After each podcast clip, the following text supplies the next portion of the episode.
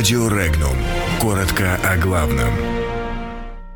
О защите людей от интернета и животных от людей.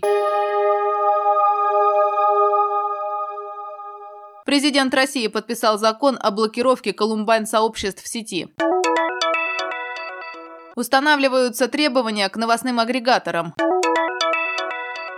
Госдума запрещает зоопарки в торгово-развлекательных центрах. В Минтруде опровергли резкий скачок числа безработных. Рособорнадзор запретил пяти вузам принимать студентов.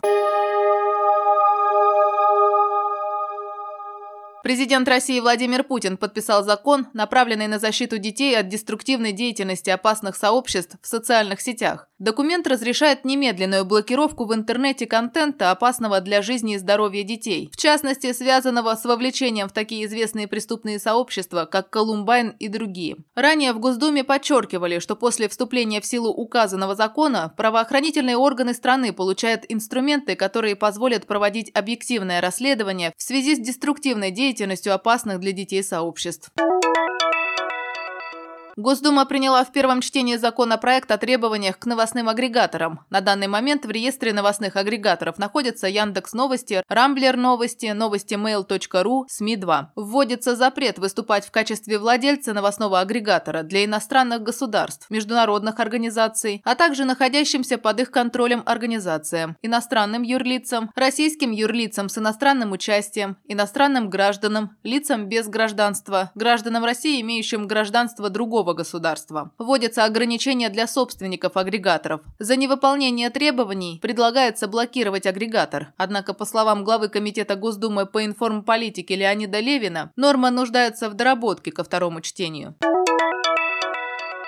Госдума приняла во втором чтении законопроект, направленный на регулирование отношений в области обращения с животными. Прописывается, что обращение с животными основывается на нравственных принципах и принципах гуманности. Не допускается использование домашних животных в предпринимательской деятельности, за исключением случаев, установленных правительством. Прописываются требования к содержанию и использованию служебных животных, животных, используемых в культурно-зрелищных целях, а также требования по перевозке. Кроме того, прописываются прописываются требования к осуществлению деятельности по обращению с животными без владельцев. Законопроектом вводится запрет контактных зоопарков, которые функционируют в торговых центрах.